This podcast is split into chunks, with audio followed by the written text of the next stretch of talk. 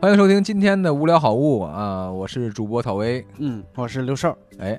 今天我们推荐书啊，嗯这本书呢，书名儿就非常诱人。啊，如果你看过它的封面啊，你就肯定会更感兴趣。嗯，它叫《邻人之妻哎呦，瞧瞧，》， 嘿，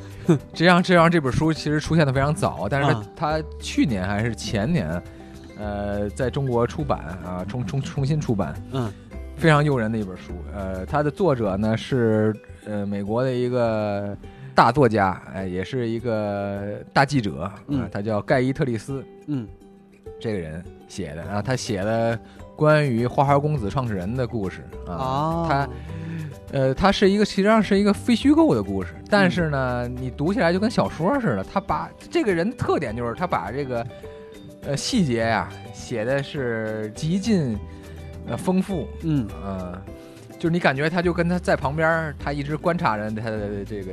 这个写写作对象似的。那就那那不会是编的吗？哎，对，你就时时刻刻怀疑这 这这人是不是编的呀？哎啊你时时刻刻有这个怀疑。啊这个人其实这个作者特别有意思，我要多讲几句这个作者。嗯盖特利斯是呃上个世纪非常有名的呃记者，他其实发明了一个叫新新闻主义。嗯其实很多今天我们看到的呃新闻特稿都是这个写法，就是说嗯他把这个新闻报道当成一个故事来写呃对，啊，让让它赋予文学性像。像现在的那个非虚构写作，对，嗯，其实这就是他来就就由他发这起里，哎对，对产生的这么一个一个形式。嗯他写过一个特别有名的稿子，叫《弗兰克辛纳区感冒了》。嗯弗兰克辛纳区是呃上世纪美国的一个大明星，一个一个流行歌手。嗯然后这个盖伊特利斯这个这个记者呢，就突然接到了应该是《纽约客》呀，还是、呃嗯还还是、呃应该是《纽约客》嗯给他的一个任务，就是他要采访这个呃辛纳区。你说到这儿，我就特对别，我就想起来葛优的那句：“他已经不咳嗽了。啊， 对对对对对，他接到这个任务，他是不想去采访，因为这个人太有名了。”啊，他说已经有一百个人采访过他了嗯，他不想写。嗯而且最重要的一点，他不想去原因是什么呢？这个人不配合。啊，这个人说他感冒了，他在巡演，嗯，他感冒了，嗯他就说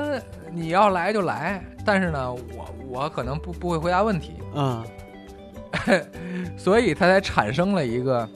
一个新的采访的类型，就是他一直在跟着这个人，嗯然后采访他身边的人。嗯他问了很多琐事，然后他把它串到一起。他没有采访这个人，但嗯是他写了一篇万字长稿，明白。非常精彩，非常好看。明白，就是把他周围的那个人和事都写出来，感觉是像把把一幅画里边所有空白的部分都画满，然后中间留出这个人的剪影来。呃，中呃中间他也他因为他一直跟着这个人，嗯嗯他在他在观察这个人，他只是说没有问向这个人问问题，嗯